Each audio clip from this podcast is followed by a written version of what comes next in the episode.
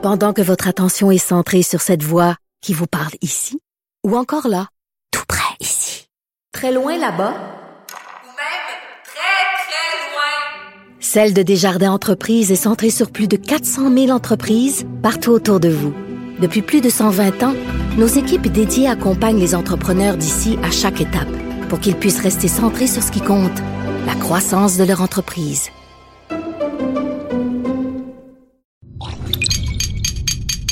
Cube Radio.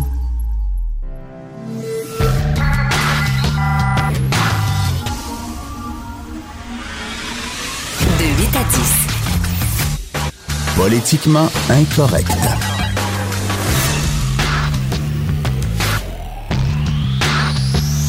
Cube Radio. Bienvenue à Politiquement Incorrect. On parlait il y a quelques minutes euh, des propos de Yves-François Blanchet euh, au sujet du premier ministre Trudeau. Il l'a interpellé en Chambre des communes en disant est-ce que le premier ministre peut mettre son popotin ministériel dans l'avion? Pour aller régler ce qui se passe en Colombie-Britannique.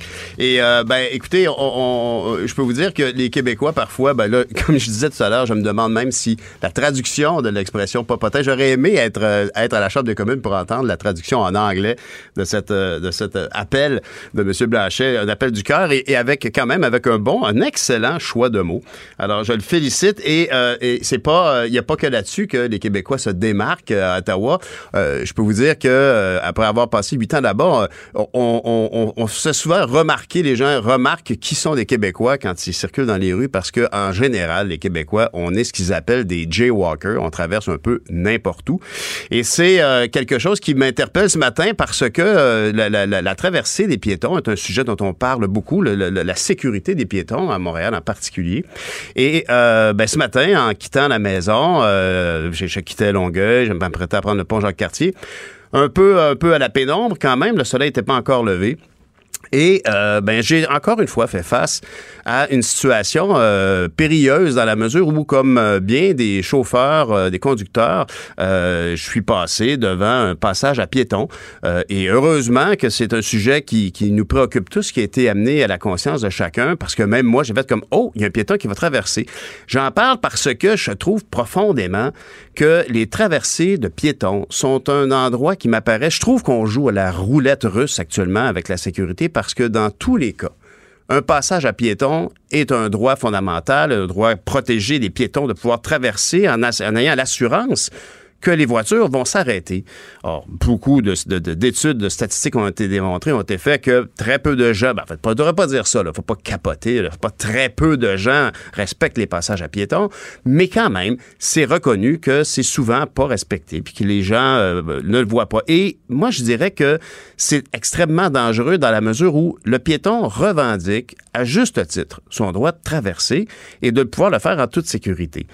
Et malheureusement, bon, les, chauffeurs ont tendance, particulièrement au Québec, à, ne pas euh, respecter, à à pas apporter assez attention à ces traversées-là. Mais Aujourd'hui, je trouve qu'un peu partout, il y a un grand manque d'homogénéité dans ces traversées-là. Je pense que la signalisation est déficiente et que et je trouve ça drôle de dire, moi, je pense que je vous témoigne ici de mon expérience de conducteur. Tout le monde a son vécu là-dedans et j'ai aussi, comme tout le monde, une expérience de piéton. Mais ce qui est dangereux ici, c'est qu'il faut se rappeler que dans le monde de la circulation, dans le partage de la route pour la sécurité de tous, on a installé hein, toutes sortes de signalisations. On a installé des stops, on a installé des feux rouges et à chaque intersection, euh, en soi, on peut imaginer que n'importe qui, si par exemple les feux étaient en, panne, ben, les gens vont s'arrêter à une intersection en se disant, oh, il y a un risque, il y a un danger, mais malgré ça, on installe des feux verts, des feux jaunes, des feux rouges. On indique clairement quand est-ce qu'on a le droit de passage ou pas. Ben, le passage à piéton m'apparaît justement quelque chose où il y a un flou artistique extrêmement dangereux. Ce n'est pas homogène, absolument pas. Il y a par endroits des feux qui clignotent, qui disent attention aux piétons, passage piéton. Il y a souvent aussi le petit marteau avec l'évocation de l'amende en, dollars qu'il faudra payer euh, dans ce cas. Mais dans tous ces cas, il m'apparaît un, que ce n'est pas uniforme au niveau de la signalisation. Deux, que ça devrait être beaucoup plus renforcé, beaucoup plus éclairé. D'ailleurs, le mot éclairé, je fais allusion tout à l'heure à des témoins lumineux euh, qui, euh, qui nous indiquent parfois qu'il y a un passage à piéton, parfois il n'y en a pas. Alors, euh, si on se met à se limiter aux signaux clairs qu'on nous envoie, ben on se dit, ben s'il y a pas, si on va garder un œil vif sur les feux qui clignotent pour un passage à piéton, et s'il n'y en a pas, ben ça se peut qu'on on, on, on soit plus distrait. L'autre affaire aussi, euh, ce matin, je parlais du fait que j'étais un peu à la pénombre. Mais ces endroits-là devraient être particulièrement éclairés. Moi, je peux vous dire, en tout cas, que j'ai dans, mon circuit quotidien, on a tous un peu hein, notre, petit chemin de lapin euh, qui, euh, qui, part de chez lui puis qui s'en va au travail. Ben, sur le chemin de mon travail, sur le chemin de mes, mes déplacements habituels, ben, il y a plusieurs endroits où les passages à piétons sont dans des zones qui sont particulièrement peu éclairé. Euh, je veux dire, ça, m'apparaît très dangereux parce que ça crée une, fausse impression de sécurité. Et Dieu sait que c'est certainement ça qui a de pire. Euh, on l'a bien vu euh, à Montréal, cette année, ça a été une année record. On parle de 24 piétons qui ont été happés mortellement dans le Grand Montréal. Alors, c'est quelque chose qui, m'apparaît, euh, j'interpelle ici euh, les gens de la, sécurité routière pour voir est-ce qu'on ne devrait pas chercher à homogénéiser la signalisation des passages à piétons? Alors, euh, écoutez, on est à Politiquement Correct. On revient avec la, la, la chronique économique de M. Yves Daou tout de suite après la pause. Pendant que votre attention est centrée sur vos urgences du matin, vos réunions d'affaires du midi, votre retour à la maison ou votre emploi du soir, celle de Desjardins Entreprises est centrée sur plus de 400 000 entreprises à toute heure du jour. Grâce à notre connaissance des secteurs d'activité et à notre accompagnement spécialisé, nous aidons les entrepreneurs à relever chaque défi pour qu'ils puissent rester centrés sur ce qui compte, le développement de leur entreprise. L'art est dans la manière non, c'est pas de la comédie. C'est politiquement incorrect. Politiquement incorrect, on parle évidemment partout du blocus ferroviaire. Évidemment, ça a des impacts sur la vie de chacun euh, et particulièrement, euh, bien sûr, au-delà des, des, des, des, problèmes que ça peut causer aux gens, aux, navetteurs qui vont travailler et tout ça, euh, on a un gros problème au niveau économique et on est en ligne avec notre chroniqueur économique Yves Daou, directeur de la section argent du Journal de Montréal, du Journal de Québec. Vous avez, vous avez réagi à, au réflexe rapide de Monsieur Pierre Fitzgibbon au soutien qu'il veut donner aux entreprises qui sont touchés par le blocus ferroviaire. Oui, bonjour Pierre. Bonjour. Écoute, euh, la, semaine a été excessivement difficile pour euh, les entreprises euh, au Québec, particulièrement les PME. Donc, ont été frappés de, deux à deux sur deux fronts cette semaine. D'abord, il y a eu le coronavirus là, qui a un impact majeur sur les entreprises parce qu'on sait que beaucoup de PME au Québec se sont tournés beaucoup vers des fournisseurs chinois pour euh, leur fournir leur matériel. Mhm. et, euh, et, tout ce matériel-là, cette marchandise-là, se retrouve aujourd'hui encore euh, bloqué au port de Vancouver mhm. avant d'être télédéchargé, d'être mis sur des trains, mis sur des camions par la suite. Et donc, ça suppose que plusieurs qui n'ont pas gardé des inventaires importants euh, ben, attendent toujours la marchandise. Donc, euh, ils se retrouvent dans une situation où ils peuvent pas vendre la marchandise et donc ils se retrouvent avec une situation euh, financière difficile. Donc, hier, lors du dévoilement de, des investissements étrangers ici à Montréal par le ministre Fitzgibbon, il a quand même déclaré que le gouvernement serait probablement prêt à regarder un programme de type prêt 911 là, pour secourir les entreprises qui ont des problèmes de liquidité pendant la période de, de, ce, de cette situation-là. Mhm. Et donc, euh, donc euh, je pense que c'est important de, de penser que les entreprises au Québec qui maintenant maintiennent des inventaires plus petits que dans par le passé euh, font face à une situation de, de, de, de liquidité euh, assez rapidement. Et si on rajoute à ça, par-dessus le coronavirus, évidemment, le blocus euh, ferroviaire, et hier déjà, euh, bon, on sait qu'il y a plusieurs secteurs qui sont touchés, mais un des secteurs qui, qui, qui semble euh, être inquiet, c'est les concessionnaires automobiles qui mhm. déjà euh, bon, on sait beaucoup d'automobiles qui viennent de, de, de l'Asie euh, se retrouvent encore sur, sur, les trains. Et là, les, le printemps s'en vient, c'est la, la, la, grosse période de vente. Et beaucoup des nouveaux modèles se retrouvent euh, euh, sur ces trains-là. Mhm. Donc, euh, déjà, là, l'Association des concessionnaires euh, automobiles du Québec, son porte-parole, Robert Poetti, a quand même indiqué là, que des, des marques importantes comme Nissan, Mitsubishi, Honda là, ont, ont dû composer avec ce problème-là euh, rapidement. Là. Hmm. Euh, donc, euh, c'est quand même une situation difficile pour les PME cette semaine. Mais Yves, d'ailleurs, ce qui, ce qui est, on, on- sait déjà que s'il y a des gens qui sont intéressés par des véhicules qui sont moins énergivores, qui sont souvent aussi, il y a beaucoup de gens qui s'intéressent maintenant aux voitures hybrides prolongées, électriques et tout ça. Il y avait déjà de longues files d'attente. Ça va être bien pire encore aujourd'hui. Oui, ben c'est sûr que le, le- le gros du marché, même si bon, on sait la, la voiture électrique euh, est importante, le gros du marché reste encore les voitures euh, traditionnelles là, et, euh, et c'est là que le bas blesse là euh, aujourd'hui pour les concessionnaires. Euh, donc euh, c'est une situation qui est assez dramatique, mais euh, souhaitons là que le CN et le CP seront capables euh, prochainement là, de rétablir la Ben oui. situation ferroviaire. Yves, est-ce que est-ce que est-ce que euh, c'est juste moi ou le fait de voir que le ministre euh, Fitzgibbon euh, va au devant un peu euh, du problème Est-ce qu'on peut on peut est-ce que c'est une grosse un gros changement pour les gens d'affaires au Québec de voir qu'on a un ministre qui est aussi rapide à saisir les enjeux? Il me semble que c'est il, il- prend beaucoup d'initiatives et, et c'est tant mieux, j'imagine, pour le milieu des affaires.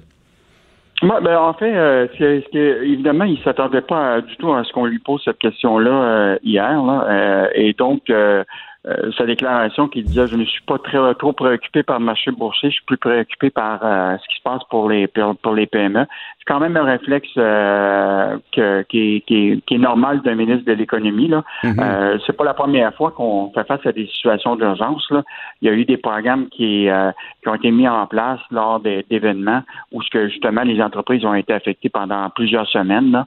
Euh, tu sais, tu peux tu peux mettre même tu sais dans le fond les entreprises c'est comme une inonda- inondation là. Mhm. Ils se retrouvent dans une situation où ce que là ils sont pris euh, avec une situation où ils sont ils doivent absolument avoir des revenus pour Bien payer sûr. les employés, sinon ils vont faire des mises à pied.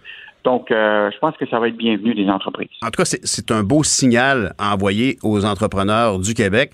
Contrairement d'ailleurs à ce que à ce qu'on pouvait lire dans le journal ce matin, euh, où euh, euh, le grand patron de Coveo, euh, Louis Tétu, lui considère qu'on on- on est un petit peu trop à l'écoute des entrepreneurs qui arriveraient de l'étranger. En, en fait, ça, c'est un débat là, qui, euh, qui dure depuis déjà plusieurs années. Là. Euh, Est-ce qu'on doit aider les entreprises étrangères à venir s'installer ici au Québec euh, ou encourager notre Québec Inc. euh, ici?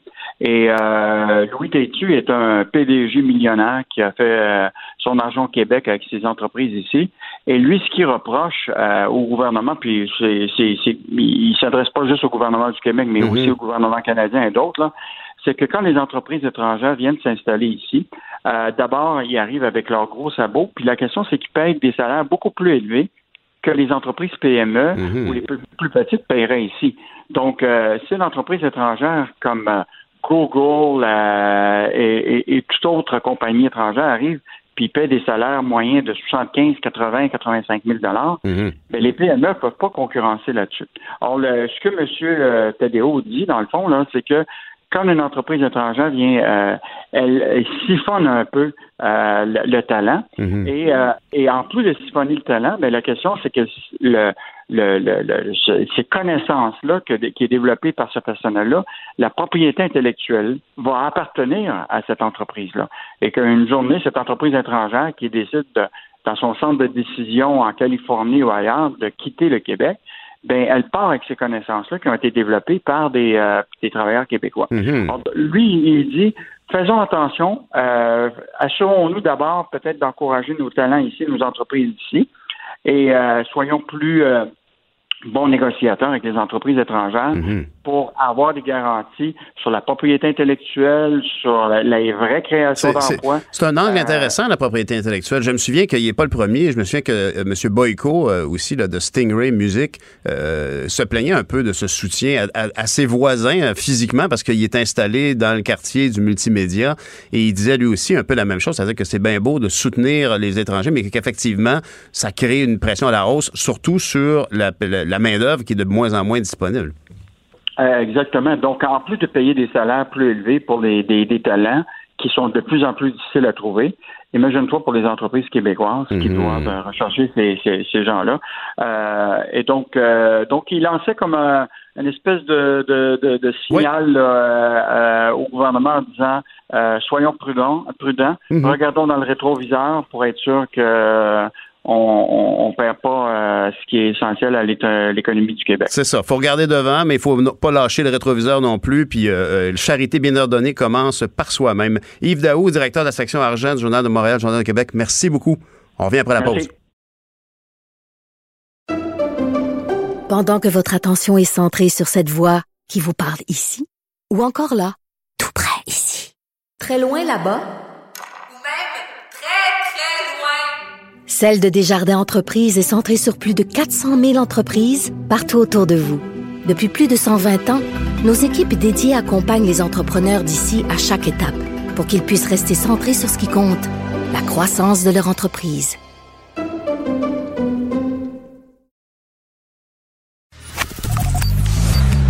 Politiquement incorrect.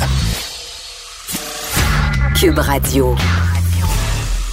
Selon un expert de l'OMS, euh, le coronavirus poursuit ses ravages dans le monde. Je le sais ici, on n'est pas prêt à y faire face. On a la chance de s'entretenir avec euh, microbiologiste M. Mark Hamilton. J'ai plein de questions pour vous. Bonjour, M. Hamilton. Oui, bonjour, ça va bien? Ben oui, ça va bien, mais évidemment, comme tout le monde, on commence à, sentir, à avoir un sentiment d'inquiétude. Euh, il faut pas, surtout pas semer la panique, on s'entend là-dessus. Mais euh, est-ce que euh, euh, il y a matière ici là, à, à- à reconsidérer certaines mesures qui ont été euh, prises au Québec? Euh, Je parle en se passe entre autres au- à, à votre collègue euh, Carl Weiss euh, de l'hôpital juif de Montréal, qui euh, semblait questionner un peu euh, certains choix qui avaient été faits relativement à la fameuse euh, passagère du vol Istanbul-Montréal. Est-ce que est-ce que vous avez le sentiment qu'il y aurait matière à hausser le niveau de prudence? Ben, écoutez, c'est évident quand on parle de pandémie, c'est une étape supérieure à l'épidémie. Donc, ça veut dire que le virus s'étend beaucoup plus largement que d'un seul continent. Il est rendu sur notre, il est rendu, autrement dit, il patauge dans notre continent. Il est déjà rendu en Italie, il est en Iran, donc il fait une propagation. Et oui, les, autrement dit, on disait, on disait toujours, on est loin du problème. Ah, c'est en Chine, c'est Ouais. loin de nous. Mhm. On n'a pas encore de problème ici. Les cas sont tous avérés négatifs, mais mais moi, je pense que faut pas prendre ça pour, en guillemets, du cash. faut commencer à y penser, de dire, ben oui, mais attends un peu, là. J'écoutais hier là, un passage là, du, du CDC américain, là. Il disait, euh, c'est pas savoir euh, si, c'est plus savoir quand, Quand. que le virus va arriver chez nous. Et tout tourne autour de qu'est-ce que- qu'est-ce qu'on va, qu'est-ce qu'il va falloir faire comme disposition pour éviter que la propagation s'installe chez nous. Mhm. On voyait des images euh, aux nouvelles hier euh, des différents pays qui sont touchés par ça. C'est quelque chose qui, qui me turlupine. Je suis persuadé qu'il y a beaucoup de gens qui se demandent, quand on voit les employés de la santé publique de ces différents États euh, asperger les trottoirs, les lieux publics, qu'est-ce qu'ils appliquent comme type de produit? Dans quel but font-ils ça?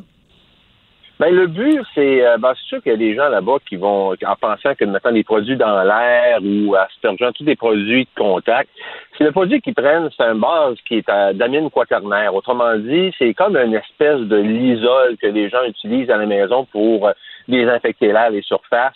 Euh, c'est un produit qui est virucide, euh, qu'on peut avoir un peu partout. Là. Donc, c'est efficace contre toute forme de virus, entre autres des virus d'influenza, bon, les virus connus. Mhm. Et ils appliquent là ça comme aux endroits où est-ce qu'il y a eu beaucoup, beaucoup de monde pour euh, désinfecter les, les trottoirs, désinfecter les surfaces de contact. Donc, c'est sûr qu'eux, ils ratissent plus large à cause d'effets de masse, mais euh, c'est des produits comme ça qu'ils mettent un peu partout dans l'air pour un peu prévenir euh, la propagation du virus s'il reste trop longtemps sur une surface de contact, par exemple. Est-ce que ces, ces produits-là, je veux dire, est-ce que ça a des effets secondaires? Est-ce que potentiellement ça peut comporter d'autres risques pour la santé? Ben, euh, c'est, faut penser que la- le produit qui est désinfectant est à très très faible quantité. On pense là à, des ppm. Donc, euh, c'est sûr que c'est pas des produits qui sont très concentrés, sont déjà très puissants à faible dose.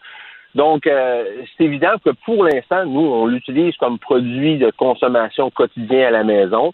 Euh, c'est évident que si on le respire à tous les jours, euh, à certains moments donnés, il y a certainement des, des fiches signalétiques du produit qui peut arriver à certains effets secondaires, mais utilisé d'une manière euh, modérée, intelligente. euh, Et occasionnel, euh, exceptionnel et comme celle-là? occasionnelle.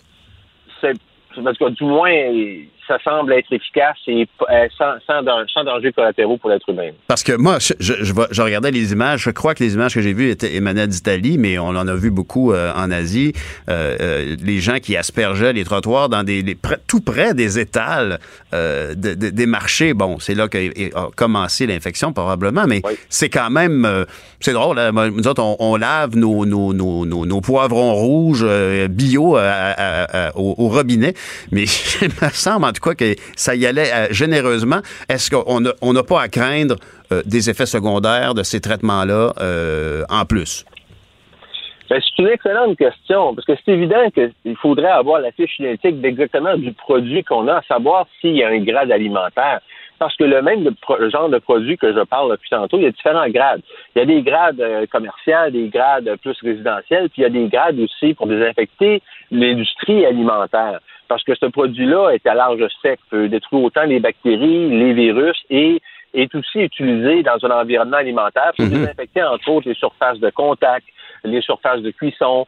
Euh, donc, il faudrait juste voir la- le dosage qu'ils utilisent et Mhm. euh, quel grade aussi, à savoir pour pas qu'il y ait de contamination de produits chimiques indésirables dans des aliments, par exemple. Bon, Mais ben- effectivement, il faudrait en savoir un petit peu plus pour quel est l'ingrédient actif du produit qu'ils utilisent. Oui, parce que les, images que j'ai vues, c'est évidemment c'est un, un, un marché euh, public euh, qui était certainement destiné à une clientèle locale, mais euh, allons savoir si potentiellement ces produits-là sont appliqués aussi vers les produits d'exportation. Alors plus que jamais, c'était d'ailleurs l'autre angle, l'autre question que je vais vous poser. J'imagine donc que je peux déjà annoncer qu'une une précaution à prendre, ça serait probablement de laver mieux que jamais les légumes, les fruits qu'on achète à l'épicerie, spécialement si elles arrivent de- de- d'endroits euh, qui sont sujets ou qui sont maintenant à risque. Y a-t-il d'autres précautions dans la vie de tous les jours que les gens peuvent prendre par rapport à, cette situation-là qui, tranquillement, commence à, semer une certaine inquiétude? On en parle beaucoup aux nouvelles. Inévitablement, il y a un impact. Ben, c'est évident que tous les produits qui viennent de d'autres pays, euh, donc on ne connaît pas le côté sanitaire des fruits et légumes. Euh, il est fortement recommandé de les passer à l'eau minimalement ou de les laver avec un savon doux avant de les consommer. Et ça, c'est c'est pas d'hier. là. Je dirais, ça. même avant le coronavirus, il faut, euh, faut les laver. C'est une routine qui doit être faite euh, quotidiennement lorsqu'on les reçoit. Et aussi, ça, ça, ça préserve le légume plus longtemps aussi, euh, lorsqu'il est exempt de, de, de, de- pathogènes, si on veut. Mais euh, c'est évident que moi, une des craintes que quand on parle d'une possible épidémie qui s'en vient au Canada, euh, les gens me posaient comme question, ils disent euh, est-on préparé à, à avoir une épidémie? Je, je regardais, je regardais euh, le, tout l'historique du Québec. La dernière grande épidémie qu'on a eue, c'est pas d'hier, là. Mhm. ça, ça date là, de, de, de, de l'agro-ocile, puis des années 1900, lorsqu'on faisait mettre les gens en quarantaine qui arrivaient d'autres pays, et euh, on y allait avec les moyens du bord, puis on, mettait les gens 40 jours sur une île en attendant qu'ils qu'il n'y ait pas de symptômes. Et, et les épidémies qu'on a connues, mais la dernière épidémie, en- heureusement, ça ne n'a pas été une, mais rappelez-vous, le H1N1 en 2009, Ben oui.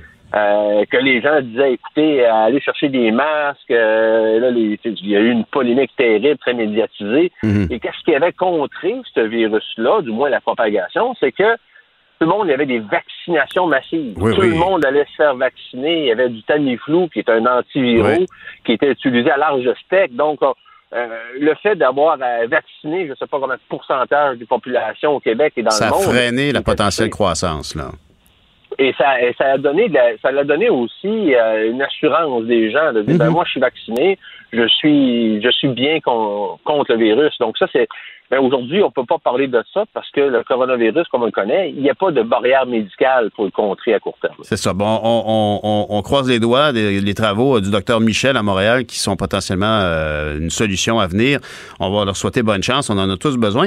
En terminant, je vais juste vous demander quel est votre euh, avez-vous est-ce qu'il serait possible euh, de faire plus que ce que nous avons fait pour cette fameuse passagère Istanbul-Montréal euh, et, et pour lequel la, sécurité, la, la- la- santé publique a choisi d'aller chercher les passagers des trois rangées en avant, les trois rangées en arrière de cette passagère-là? Est-ce qu'il n'y aurait pas eu, il n'y aurait pas matière à contacter euh, les passagers qui étaient dans cet avion-là au complet? Ben, euh, oui, mais je dirais la, la, la seule équation qui fait en sorte que ce que, que vous venez de dire, c'est beaucoup plus large que ça c'est qu'on l'a su comme dix jours après. Mhm. La personne a étranger le 14 février, on l'a su comme le 23-24, que Ben ouais. oui, la personne était atteinte. Et dans ces dix jours-là, là, ça va beaucoup plus large que juste que juste euh, l'avion. C'est qui, qui elle a côtoyé, sa famille, ses milieux de travail. Donc, on- ça devient exponentiel l'enquête qu'il faut faire.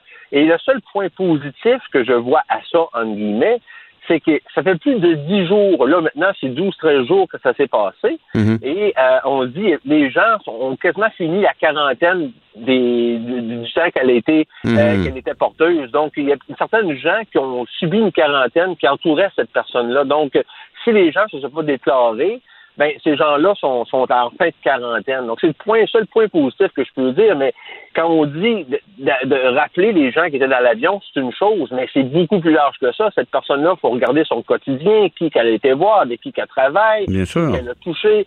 Euh, C'est c'est ce côté-là qui fait qu'à un moment donné, euh, euh, c'est beaucoup plus large que juste l'avion. Et oui, si on revient à la base, il faudrait mettre au courant les gens qui, ont, qui ont- pris l'avion en même temps qu'elle pour voir s'ils ont des symptômes. Ce serait, ce serait à faire, mais c'est beaucoup plus large. Absolument, parce qu'il y a quand même de, de, de, de- sagesse commune de dire que dans un avion, l'air est, est- est re- recirculé et puis que c'est quand même normalement, il y a beaucoup de gens là, qui sont conscients que dans un avion, on peut facilement attraper quelque chose, un rhume ou une grippe ou quoi que ce soit, parce qu'on est tous, pendant toutes ces heures-là, à partager le même air. Ben, Monsieur Marc Hamilton, merci beaucoup d'avoir contribué à, à la meilleure connaissance de la situation. Merci beaucoup. Vous écoutez Politiquement Incorrect. Politiquement incorrect. Cube Radio. Autrement dit. Ça brasse pas mal à Ottawa. Et s'il y a quelqu'un qui peut nous en parler, ben c'est certainement Emmanuel Latraverse. Bonjour, Emmanuel. Bonjour. Comment ça va?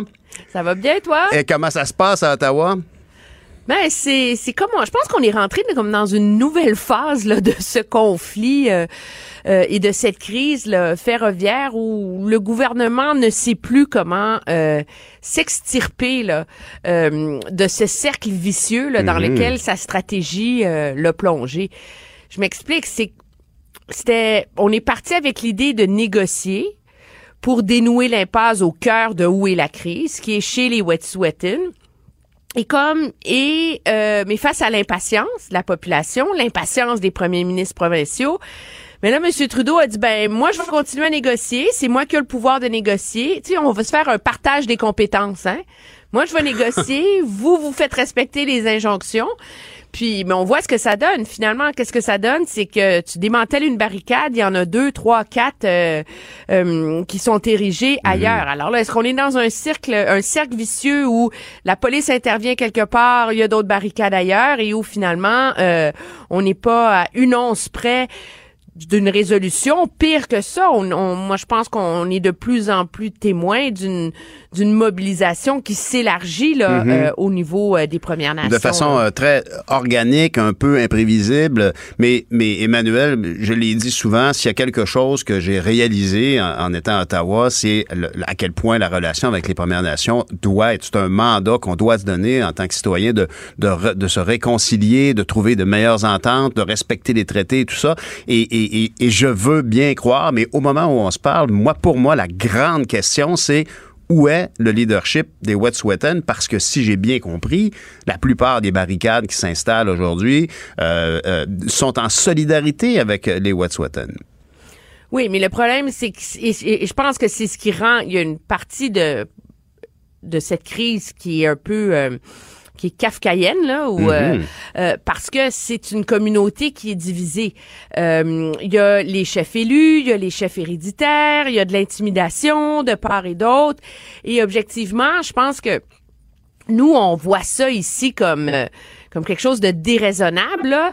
Euh, mais quand on parle à, à des à des représentants des Premières Nations, des gens qui sont dans cette dans cette logique et qui baignent dans euh, dans ce, ce dilemme identitaire et de gouvernance depuis long- longtemps, ils disent écoutez, c'est un peu injuste de demander à cette nation-là de de régler ses problèmes De avec gouvernance interne. sous la pro- sous la pression d'une crise nationale Mhm. quand les signes de cette crise-là à l'interne chez les Wet'suwet'en, elle dure depuis 2014. Hmm. Et donc, le problème, c'est que là, tout éclate au gros jour, mais l'abcès en dessous, là, ça fait longtemps qu'il euh, qu'il fermente, là, euh, et qu'il et qu'il grandit, et qu'il s'étend, et qu'il divise la communauté. Et là, ben, il faut L'idée initialement, je pense que c'était de créer un espace pour que eux puissent s'entendre entre eux, Mhm. mais avec toutes les pressions externes qui viennent, euh, ben là ça devient ça devient un peu impossible parce que tout le monde est comme entêté là. Mhm. Puis je le répète, une partie de cette réconciliation là dont on parle au Canada, je pense que c'est de comprendre à quel point les tribunaux au Canada, la Cour suprême a reconnu Ben la oui. légitimité des droits et le droit des Autochtones de faire respecter leurs droits sur les terres ancestrales et l'obligation des autorités au Canada de tenir compte des lois autochtones Ben oui. de leurs lois traditionnelles, ancestrales et de leur mode de gouvernance ancestrale. Alors, te rends compte qu'on essaie de régler un problème en étant à cheval sur deux régimes légaux. Et Ce problème-là, objectivement, le gouvernement, il sait depuis longtemps qu'il Mhm. Ben existe. oui. là. Il existe un peu partout. Et là, ben, il faut essayer de régler ça comme tout d'un coup, alors que le gouvernement s'en est jamais occupé avant. là. Exact. C'est Ah, ça le problème dans lequel on est. Là. Ce qui m'apparaît d'ailleurs assez inexplicable parce que tu- je pense que tu la connais bien mieux que moi. Madame Bennett est vraiment dédiée à cette cause depuis toujours. Euh, Mark Miller, qui a appris euh, à parler le Mohawk, euh, de- de- est un intervenant, je pense, de bonne, bonne foi. Mais au moment où on se parle, on est obligé compte tenu que la situation périclite, on est obligé de le voir un peu comme une contamination, puis de dire, mais où est le patient zéro? Où est le problème zéro? Puis je pense que tu as mis le doigt dessus. Euh, Je veux dire, c'est pas d'hier que les, les, les, on sait qu'il y a des niveaux de gouvernance nuancés et que les promoteurs euh, du, du, du, gaz, du, du Coastal GasLink euh, auraient-ils délibérément euh, chercher soutien d'un côté en se disant que ça va passer de l'autre, mais ultimement, il faut ramener ça à une cause la plus précise possible parce que sinon, on n'est pas sorti du bois. Il faut ramener les, les, les, les à, à la surface pour en faire un, un intervenant qui va pouvoir négocier. Sinon, il va falloir euh, euh, nommer quelqu'un, nommer une personne Ben, moi, qui va venir faire le ménage. donné, moi, je, je vais, t'avouer, puis nous, on n'est pas, euh, on essaie de comprendre ça, mais je pense qu'il faut le reconnaître avec humilité. Là, c'est pas notre monde. C'est ça. Euh, puis je parle pas en termes d'être humain, là, je parle en, en termes de, de référents euh, juridiques, culturels, etc. Mais moi, je me fie à l'opinion de, de Murray Sinclair, qui est sénateur Mhm. aujourd'hui, mais qui était quand même le président de la comité, euh, euh, la commission Vérité et Réconciliation, qui lui a oui. beaucoup critiqué la façon dont ces ententes-là sont négociées entre des promoteurs comme Coastal GasLink Ah oui. et les conseils de bande, où il y a un peu une théorie de diviser pour conquérir. Là. Ben oui. Euh, et où finalement tu peux pas vraiment dire que le consentement des conseils de bande est complètement éclairé. C'est des gens, ils sont pauvres, ils ont pas d'op- d'opportunités, puis ils savent que ces projets-là vont finir par se construire. Donc, ils signent. Alors, c'est c'est c'est tout ça là, qui qui anime la crise en ce moment et qui fait que malgré les problèmes surréels de gouvernance chez les Wet'suwet'en, mais il y a les Mohawks et d'autres Premières Nations demeurent solidaires. Moi, je comprends pas pourquoi depuis lundi dernier, le premier ministre a pas nommé un médiateur. Voilà. Ça, ça serait une bonne idée. Euh, parce que à un moment donné, il y a un, un bris de confiance très clair entre les Premières Nations et le gouvernement. Puis je me permets de dire les Premières Nations parce que tu as vu même euh, en, Mhm. Début de semaine le chef de l'Assemblée des Premières Nations, Perry Bellegarde, qui est quand même très modéré, là, Bien on sûr. Ben oui. euh, a dénoncé les interventions policières. Là. Mhm. Alors, le gouvernement doit trouver un interlocuteur qui peut faire le pont entre les deux. Est-ce que j'ai pas eu de réponse. Est-ce que le fait qu'on n'a pas nommé de médiateur, c'est parce qu'on n'a pas été capable de parler au Wet'suwet'en et donc on peut pas s'entendre sur qui nommer? Peut-être, mais moi je pense qu'il n'aura pas le choix à terme Ouais, ouais. que de trouver. euh, et le problème de M. Trudeau aussi, c'est que il est comme, il gère, il est, il est dans une micro-gestion de cette crise-là Mhm. à la pièce. Et je pense que le seul, signal qui peut vraiment permettre une désescalade, c'est un signal beaucoup plus large. là, Oui. Ben, ben, t'as, t'as nommé. euh, le t'as fait nommé- de s'attaquer au problème des droits autochtones. Là. Ben, absolument. Puis je pense que tu as nommé euh, euh, avec beaucoup de justesse Murray Sinclair, qui est un joueur important. Est-ce que, est-ce que, par exemple, dans l'esprit euh, de la grande commission sur la réconciliation, est-ce qu'il n'y a pas des figures marquantes? euh, Ben, Murray Sinclair en est une. Est-ce qu'il y a d'autres personnes qui pourraient arriver et dire, euh, wow, là, on s'est parlé pendant des années de comment on pouvait redéfinir notre relation et là, on a un problème et qui en est, un- finalement, c'est comme un, un- un- un dérivé des problèmes de base que nous vivons maintenant. Est-ce que, est-ce que, est-ce que Murray Sinclair serait euh, partant euh, pour agir, tu penses, comme, comme, comme médiateur? Ou je pense à quelqu'un, mon ancien collègue Roméo Saganache, qui, qui était un des artisans de la paix des braves euh, à l'époque. Y a-t-il des candidats du côté des, des- potentiels médiateurs qui pourraient être su- suggérés fortement au bureau du premier ministre? Oui, je pense qu'il y en a très certainement. Là. Je veux dire, il y a toute une génération de grands leaders, de juristes, euh, etc. Mhm. Je pense qu'il y a une méfiance du gouvernement de, no- de nommer quelqu'un qui va leur leur coûter trop cher politiquement. Mhm. Euh, ça, c'est la première chose. Hmm. Puis le gouvernement, faut- je pense qu'il y a un éléphant dans la pièce, c'est Jody Wilson-Raybould. C'est son nom qui circule le plus. Ah oui. Euh, pour dire ben, peut-être que c'est elle que le gouvernement devrait nommer comme médiatrice. Elle était ancienne euh, chef des euh, Mhm. Premières Nations en Colombie-Britannique. Son père est un chef héréditaire. Elle a le Oh. pedigree qui vient avec. Je savais elle a la pas tout ça. Elle sera pas vue comme étant instrumentalisée par le gouvernement Trudeau. Écoute, moi, je trouve ça surréel. Là. Tu peux pas, quand tu nommes un médiateur, faut que tu puisses avoir confiance en lui. Là. Exact. Je pense qu'on s'entend que le lien de confiance est brisé entre Jody Wilson-Raybould et le gouvernement. Mais elle, en tout cas, dit ouvertement dans les médias canadiens anglais qu'elle trouve qu'elle devrait être invitée par le gouvernement Trudeau à venir les aider parce que elle, euh, elle saurait comment dénouer cette crise-là. Mais au- Alors, toi, il y a même des égaux dans cette affaire. Ben oui, voilà. Honnêtement, ça c'est un peu décourageant parce que je trouve que par le fait même, en se proposant d'elle-même, avec tout le, ba- le- le- le- tout le background de, sa, de, sa- de son départ de l'équipe libérale, c'est d'avance donner des, des, des points, des arguments à- à- au premier ministre Trudeau. De, ben, c'est pas des arguments qu'il pourrait dire publiquement, mais c'est certainement ça motiverait sa crainte effectivement de se faire damer le pion et, et voler toute la lumière de la résolution. Et là, il y en a pas de lumière actuellement de résolution et il faut trouver une solution.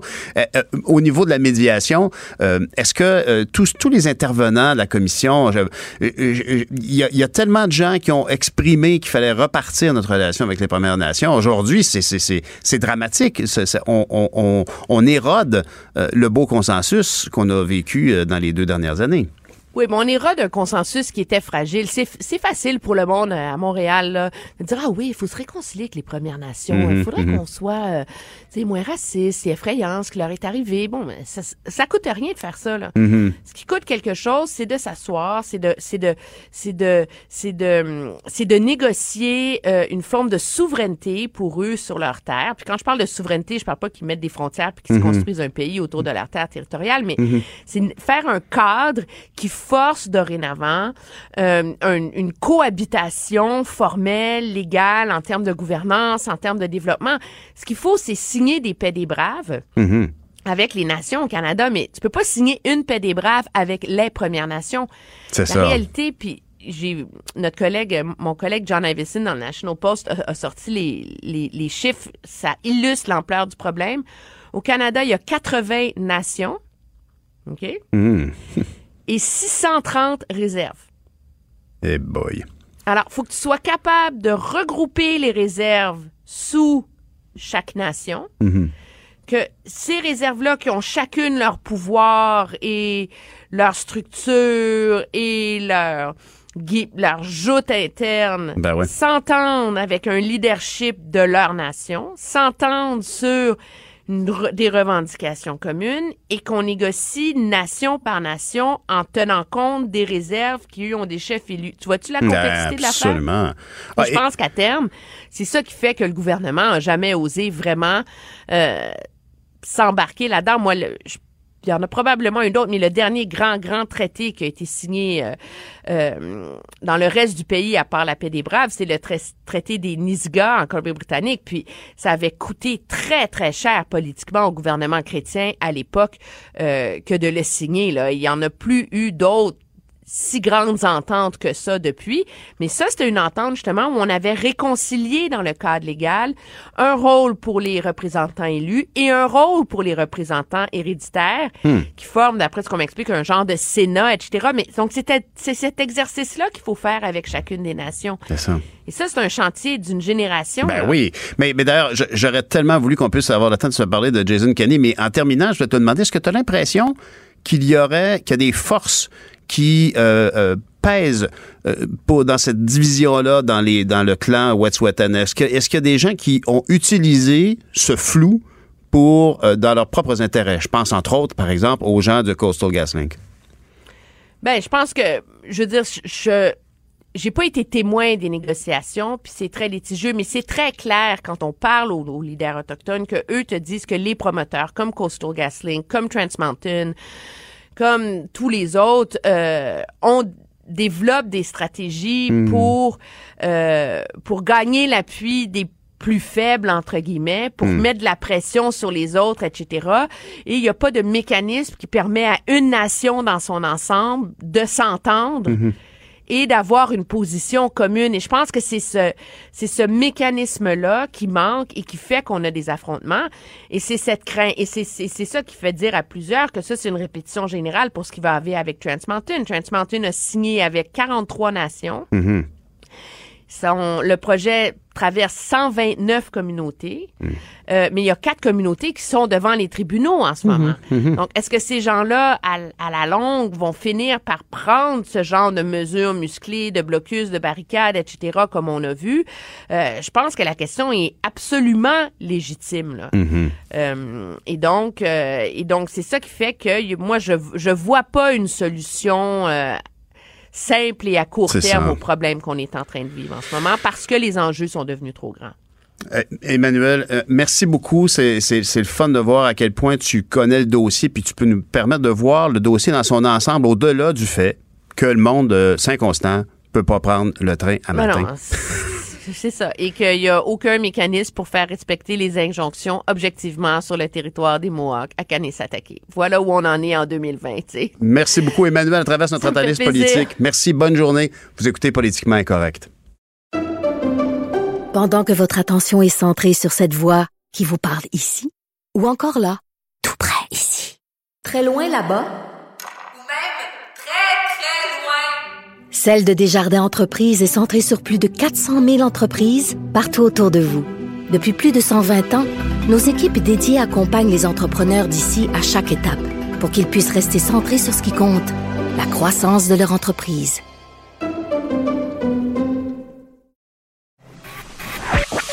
L'art est dans la manière. Non, c'est pas de la comédie. C'est politiquement incorrect. Y a le bon Dieu poison, mais là, faut la dose. Pas assez, tu dors, un peu trop, tu veilles. Le gaz est plus propre, pas de commentaires. Mais à tout instant, gare au courant d'air. Attention à la dernière phrase. Non, je crois que la façon la plus sûre de tuer un homme, c'est de l'empêcher de travailler en lui donnant de l'argent. Empêcher hein, de un homme de travailler, c'est la meilleure façon de le tuer. Alors ça, c'est un grand, grand, grand classique euh, de Félix Leclerc. Je pense que tous ceux qui ont connu, et qui ont découvert la beauté de l'œuvre de notre poète, euh, considéreront ce texte-là, cette chanson-là, comme une de ces, un de ces coups, coups d'armes euh, exceptionnels. Euh, c'est un très mauvais terme que je viens de choisir, mais c'est certainement un de ces grands classiques et qui en dit long sur une, une réalité qu'on a beaucoup connue au, au Canada et au Québec en particulier, évidemment. Et là, ce matin, tout le monde parle de ça parce qu'évidemment, tout le monde est offusqué de voir qu'un texte de Félix Leclerc a été rejeté dans une école primaire. Et pour en discuter ce matin, on a Mathieu Bock-Côté, euh, chroniqueur et blogueur au Journal de Montréal, Journal de Québec, et avec moi à la joute. D'ailleurs, bonjour Mathieu Bock-Côté. Bonjour. J'im- J'imagine ta réaction épidermique quand tu as lu ça. Oui, en fait, j'étais effaré par la bêtise infinie euh, relayée par cette nouvelle. C'est-à-dire, en gros, euh, non, on est dans une espèce de société un peu étrange où la susceptibilité des uns et des autres peut entraîner la censure d'un texte. On est dans une société plus encore étrange où des parents qui, normalement, un, un rôle immense dans l'éducation de leurs enfants, c'est-à-dire à la maison, ailleurs, partout dans la vie, veulent se substituer même au professeur en lui disant quoi faire, de quelle manière, quel texte enseigner, quel mmh, texte mmh. mettre de l'avant. Et à travers tout ça, moi, ce que je trouve absolument incroyable, c'est l'inculture qui se manifeste à travers ça. C'est-à-dire, devant l'œuvre de Félix Leclerc, là, on, on décide à partir de, des valeurs d'aujourd'hui, des valeurs de quelques-uns, on dit, oh, eh bien, il faut empêcher euh, l'enseignement de cette chanson, et il y a la lâcheté des autorités, la lâcheté qui disent, OK, on se couche pour éviter la controverse, on déchire la page, on la jette, et on s'en délivre. Il y a tous les condensés de la bêtise de l'époque se retrouvent dans cette nouvelle plus importante qu'il n'y paraît. Et là, et là est-ce qu'il n'y a pas eu comme un, un carburant, euh, de, l'huile jetée sur le feu par le fait qu'on est au moment où le gouvernement à l'Assemblée nationale a choisi de, donner justement plus de pouvoir aux parents, moins aux commissions scolaires. Les parents se sentent ragaillardis, en particulier ici.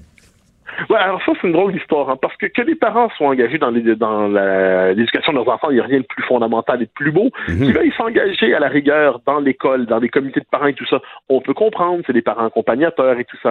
Qu'ils veulent se substituer à l'enseignant ou au professeur, là, ça devient inacceptable, fondamentalement inacceptable, parce que la, la, la transmission de la culture présuppose une autorité fondée sur un savoir qu'on acquiert en, en devenant enseignant, en devenant professeur. Et là, si on se donne le droit d'entrer, sauf dans des cas absolument scandaleux, on peut très bien, imaginer un cas. bon, mais, laissons de côté ce cas scandaleux.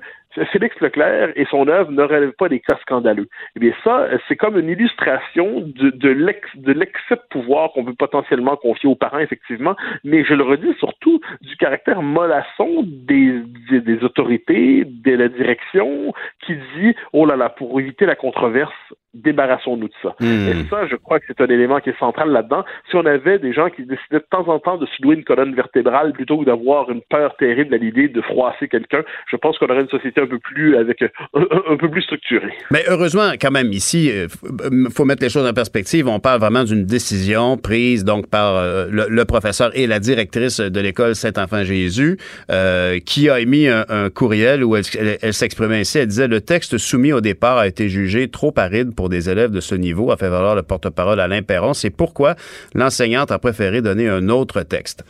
Euh, tout de même, en contexte, on peut reconnaître quand même que c'était pour des enfants de troisième et quatrième année. Euh, cette situation-là se présenterait au, secondaire. Euh, je pense que là, ça serait encore beaucoup plus catastrophique. Et... Oui, oui. Alors, il y a deux éléments là-dedans. C'est-à-dire que la, notion d'aridité du texte, il y a quelque chose qui, qui je qui m'échappe là-dedans. Parce qu'à ce compte-là, est-ce qu'on va dire qu'il faut pas enseigner Jack Monoloy de Gilles Vigneault parce qu'il y a une dimension de racisme dans la chanson? Est-ce qu'on dira, oh, mais il faut pas enseigner Brassel ou, euh, Brassel, Brassens ou Brel non plus, euh, parce que euh, l'un dit les bourgeois c'est comme les cochons, l'autre euh, dirait quand on est con, on est con. Hein, et il y, a quelque chose à travers tout ça qui relève, je dirais, non seulement de l'infantilisation des enfants, ça, ça irait, mais c'est l'infantilisation de l'intelligence.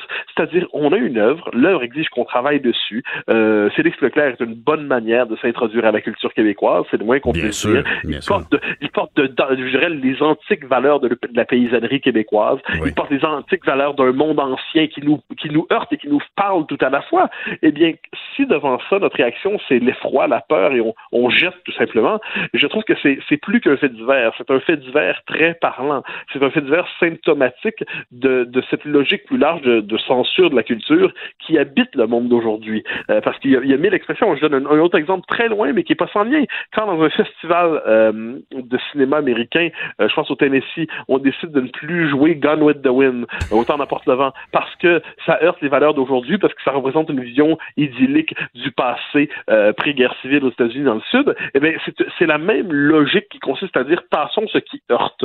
Et moi, je pense que devant une, une, œuvre comme ça, mieux vaut l'expliquer, la travailler, y penser, que plutôt de simplement dire on la déchire, on l'arrache du duotang, puis on la voit plus. Ah oui, mais d'ailleurs, cette image-là, d'ailleurs, d'arracher le texte du duotang est quelque chose. Ça aussi, c'est que là, on a le fin détail d'une procédure qui a lieu dans une classe à Montréal, mais de se faire dire qu'on a demandé aux élèves d'arracher le texte, c'est une image qui fait mal, parce que y a- ce qu'il y a certainement de plus blessant dans tout ça, c'est que Félix Leclerc, comme tu l'as si bien dit, décrivait parfaitement le, le- le- le Québec de cette époque-là, où effectivement, si tu n'avais pas de terre, tu ne pouvais pas travailler, si euh, le colonisateur anglais était encore très présent, il fallait le nommer. Et, si on veut faire connaître l'histoire du Québec de façon euh, euh, comestible et agréable, ben rien de mieux qu'une ch- une chanson de Félix Leclerc.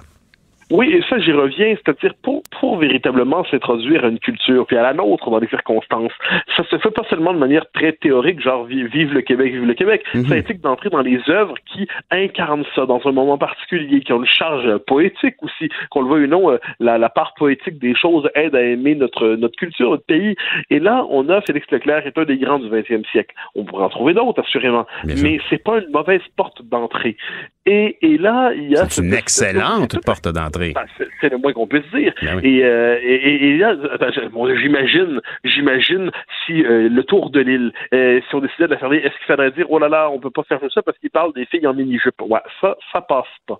Euh, et là, j'imagine la, la- la liste de chansons de Félix Leclerc qui ne pourrait plus passer. Alors, il y a la sensibilité des uns. Rappelez-vous, il y a même il y a quelques années, quand une chanson sur les ondes publiques, une chanson de comment ça s'appelle euh, Mon Dieu, je perds le nom du groupe au moment où je veux le dire, euh, mais c'était une chanson qui évoquait, il y avait le mot faggot dedans, bon, qui est pas un mot sympathique, c'est le moins qu'on Mhm. peut dire, Mhm. mais qu'on avait dit oh là là, euh, on, on, doit plus jouer cette chanson qui est un classique. Excusez-moi, le, le nom du groupe ne revient pas.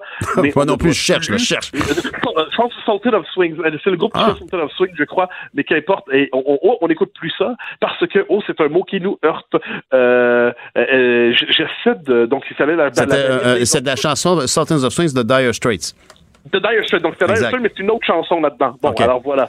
Euh, et quoi qu'il en soit, donc là, cette espèce de logique de ça, ça nous heurte, donc on censure. Ça, ça heurte la sensibilité, Bien sûr. donc on rejette. Bon, et ça, ça s'applique un peu partout aujourd'hui. Ce que je constate, c'est que ça s'applique aussi dans une salle de classe. Et encore une fois, pourquoi? Parce que des parents qui, finalement, j'oserais presque dire, se mêlent de ce qui les regarde pas. Ouais. À la rigueur, à la rigueur, à, à la maison, ils pourraient dire, bon, faut que tu comprennes, petit Jérémy, ce qu'on t'a appris à l'école aujourd'hui, ça veut pas dire que quand un homme travaille pas, ça se peut qu'il y ait des problèmes. hein. Ça il est pas sur l'aide sociale parce qu'il est paresseux, il est sur l'aide sociale parce qu'il y a eu Ouais. des difficultés dans sa vie. On explique ça à l'enfant. Ça se fait expliquer à l'enfant que la morale de Félix Leclerc était peut-être trop aride. Ça se fait. Mais, mais ce qui ne se fait pas, c'est décider de proscrire. Mais est-ce qu'on pourrait pas, justement, si on cherchait une porte de sortie à cet imbroglio-là, et dans- en, en- en tenant mordicus à ce que Félix Leclerc continue d'être enseigné dans une classe, est-ce qu'on pourrait pas, par exemple, considérant que c'était pour des élèves de 3 et 4e année, de choisir une autre chanson parce que les thèmes euh, de, comment faire mourir un homme peuvent peut-être euh, être moins appropriés pour un, un élève en troisième année. Euh, il y a sûrement d'autres chansons qu'on pourrait leur proposer. Alors, est-ce qu'on devrait demander à, à nos auditeurs de soumettre leur chanson, leur proposition de la chanson la plus représentative du Québec pour des élèves de 3 et 4e année?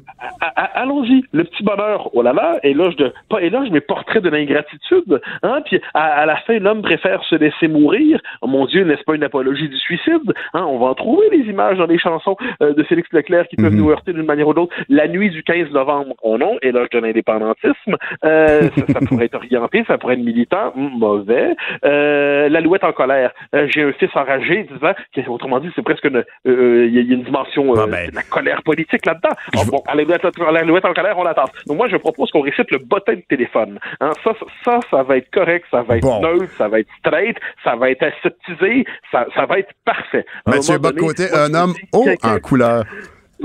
Avec En dernière instance, si on entre dans cette logique, on va tout bannir. Ben écoute, en tout cas, on sait déjà quels sont les titres que toi, tu mettrais sur la liste. Mathieu Bocoté, un grand merci pour tes lumières.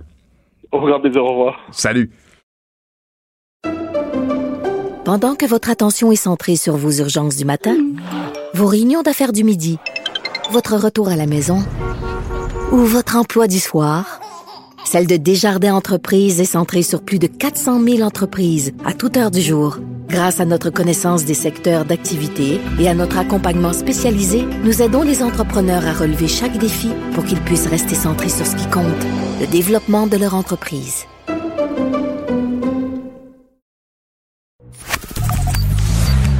Politiquement incorrect. Cube Radio. Ben, je pense qu'on n'a jamais tant parlé d'un ministre de l'Éducation que ces temps-ci avec le ministre Roberge, qui a certainement, en qui est animé d'une vision et il est dynamique et il décide, somme toute, de clencher en disant je suis le ministre et voici ce que je propose.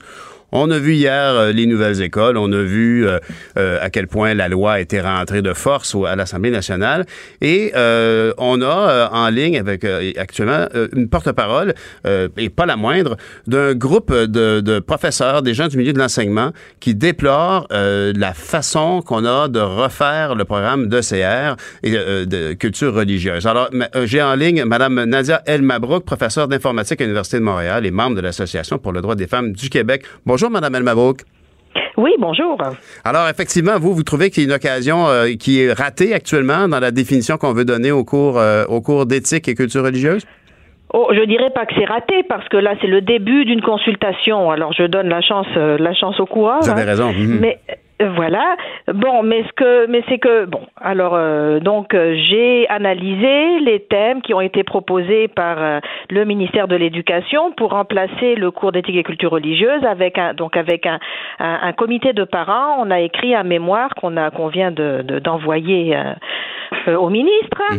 Euh, bah écoutez, c'est ça, là, ça se dessine comme quand, quand on analyse, parce que c'est pas dit clairement, n'est-ce pas? Les fondements, on dit pas clairement par quoi on veut le remplacer, on, on donne pas les fondements. Vous savez, SCR, on donne les fondements des CR. On dit que les finalités, c'est la reconnaissance de l'autre et la poursuite et la poursuite du bien commun. Bah, mon problème avec ça, c'est qu'on peut pas, on peut pas faire ça sur la base de la religion. Hein, il faut- on on n'est pas, on peut pas reconnaître les citoyens sur une base religieuse. Ça, ça donne les dérives qu'on connaît, le fiasco éducatif qu'on connaît. Bon. Alors donc, je voulais savoir sur quoi se baserait ce nouveau cours. C'est pas dit clairement, mais quand on parcourt les thèmes, donc euh, donc on voit que c'est un cours de citoyenneté, d'éthique, avec une partie de, de euh, de, de euh, comment euh, Un peu comme un cours de philo. personnelle, là, Mhm. c'est ça, voilà, oui, mais surtout un cours de citoyenneté où on forme des citoyens. Oui. Et dans ce contexte-là, je suis très très étonnée que le mot laïcité n'apparaisse pas du tout. Alors, c'est- voilà. Pourtant, euh, le, le mot Alors que- religion apparaît. Donc, vous voyez, on a comme deux thèmes qui correspondent au thème actuel d'éthique et culture religieuse. Il y a le thème 6 qui est éthique, le thème 8 qui est culture des sociétés. Quand on le lit, quand on lit les mots, ça ressemble un peu, un peu au contenu culture religieuse. Alors, il y a autre chose, c'est certain, il y a d'autres... Culture religieuse au singulier ou au pluriel ici? Euh, c'est culture des sociétés. Mais dans- non, c'est donc ça, ça ressemble. On a le même vocabulaire. Mhm. euh, la même vision multiculturaliste canadienne, vous savez, qui Mhm. est basée sur la laïcité qui est dite ouverte aux accommodements religieux. Mhm. Alors que nous, en tout cas, le gouvernement a choisi, on a entériné un modèle de société qui n'est pas la laïcité ouverte, qui est la laïcité de l'État. Alors je, je m'étonne, et, et puis la laïcité, c'est ça, c'est un, euh, n'est-ce pas? C'est- un modèle qui encadre les rapports entre l'État et les citoyens en matière religieuse. Alors, dans un cadre d'un cours de citoyenneté, en fait, il faudrait qu'il soit vu à la lumière de la laïcité. Alors, moi, je m'étonne beaucoup que le mot ne soit même pas là. Mais et, et- et contrairement à ce que je laissais sous-entendre en, en- en ouvrant ce- cette, cette section de l'émission, ce n'est pas ce n'est pas tout décidé. On, on amène ça sur la table, mais c'est l'énoncé, le libellé de base qui vous fait sourciller là.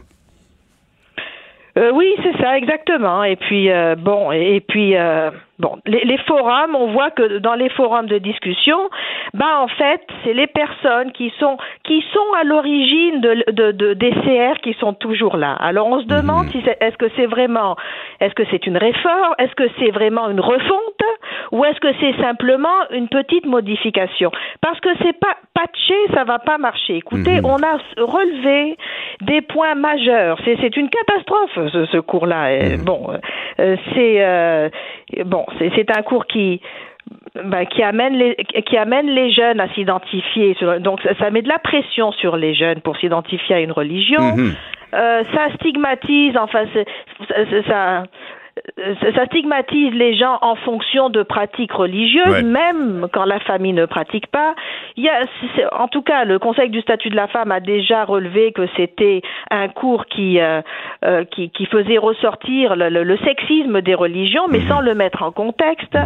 Bon, il y a, il y a beaucoup de, de, de- de problématiques. Et d'ailleurs, dans mon mémoire, Écoutez, on a des parents qui expliquent, euh, donc il y a même des, des, euh, euh, des témoignages euh, qui montrent qu'on ne peut pas faire ça comme ça. Mhm. Alors, Ben, donc, ben- euh, il faudrait revoir les fondements. Parce que je regardais, il y, a- y une foule de signataires derrière cette, cette lettre ouverte que vous avez présentée, Oui. cette lettre d'opinion. Et, et- et- et j'ai remarqué que certains, certains de ces professionnels de l'éducation semblaient évoquer que, ultimement, plusieurs auraient souhaité voir le cours euh, de, de éthique et culture religieuse disparaître au profit des matières de base. Mais vous, mais vous avez la, la, la, la- je dirais, la, la- Oui. nuance est faite. On aurait peut-être préféré ça, mais dans l'optique où on garde ce cours, voici nos commentaires. Je, je pense que c'est très pertinent parce que, en tant que parent, dites-moi juste un rappel pour tous nos auditeurs.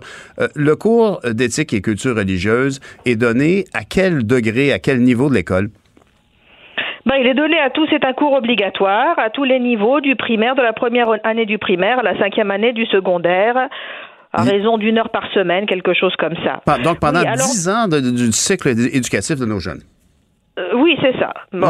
Alors nous, ce qu'on demande en effet, donc je, je pense que devant le constat du cours, on va pas re- revenir là-dessus. Écoutez, c'est euh, euh, bon, le vivre ensemble ne peut pas reposer. Donc c'est un cours qui laisse entendre, enfin qui, parce que c'est évidemment, on n'est pas contre l'enseignement d'un enfin contenu de religieux mais dans un cadre scientifique pour comprendre n'est-ce pas euh, le- le- vous savez la, société l'évolution Comme un, un historique tour du monde, un, un Et donc, constat, bien sûr. Bien sûr. Alors, il faut qu'il soit enseigné euh, dans un cadre factuel, hein, Mhm. n'est-ce pas? Pas dans un cadre de d'un cours d'éthique. Mais dans, dans ce, le problème avec le cours d'éthique et culture religieuse, c'est ça.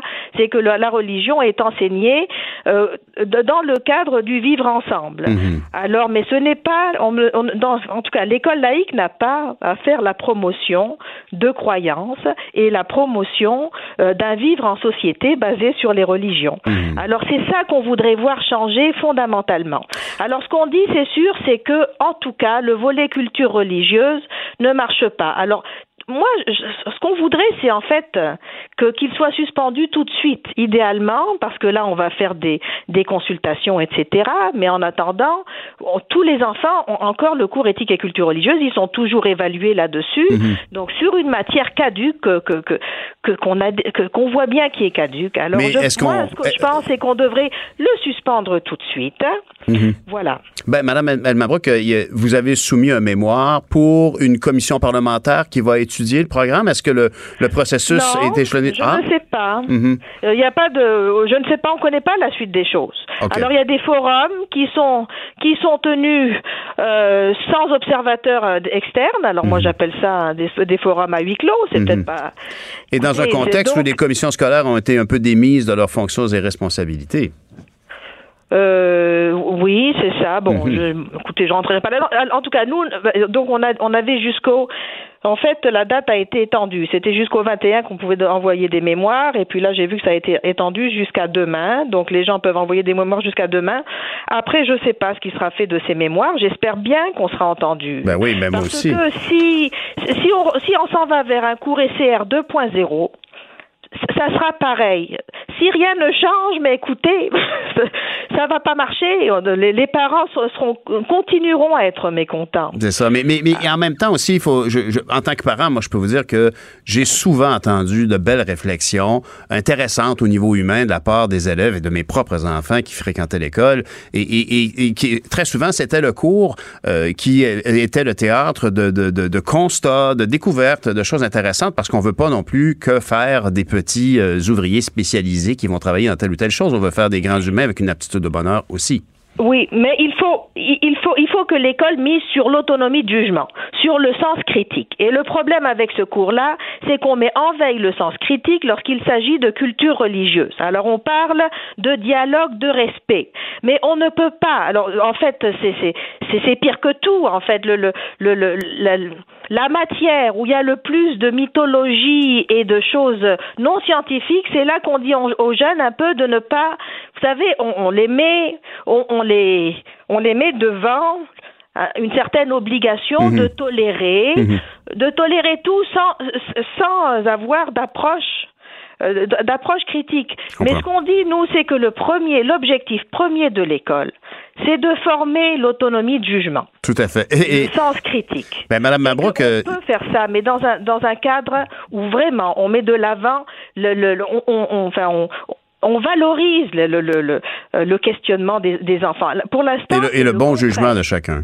Le, pour l'instant, c'est le contraire. Un enfant qui mettrait en doute une pratique, ça serait à lui, c'est à lui de faire une introspection sur lui-même. Ben, J'espère, Madame, euh, Madame El Mabrouk, qu'effectivement, donc, euh, le, le- le ministre de l'Éducation prêtera oreille à tous ces, toutes ces réflexions-là. Je vous remercie beaucoup d'avoir contribué. Madame Nadia El Mabrouk, euh, qui est professeure d'informatique à l'Université de Montréal et membre de l'Association pour les droits des femmes du Québec. On vous revient tout de suite après la pause. Pendant que votre attention est centrée sur vos urgences du matin, vos réunions d'affaires du midi, votre retour à la maison ou votre emploi du soir, celle de Desjardins Entreprises est centrée sur plus de 400 000 entreprises à toute heure du jour. Grâce à notre connaissance des secteurs d'activité et à notre accompagnement spécialisé, nous aidons les entrepreneurs à relever chaque défi pour qu'ils puissent rester centrés sur ce qui compte, le développement de leur entreprise.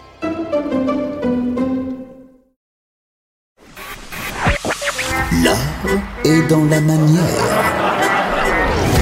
Non, c'est pas de la comédie.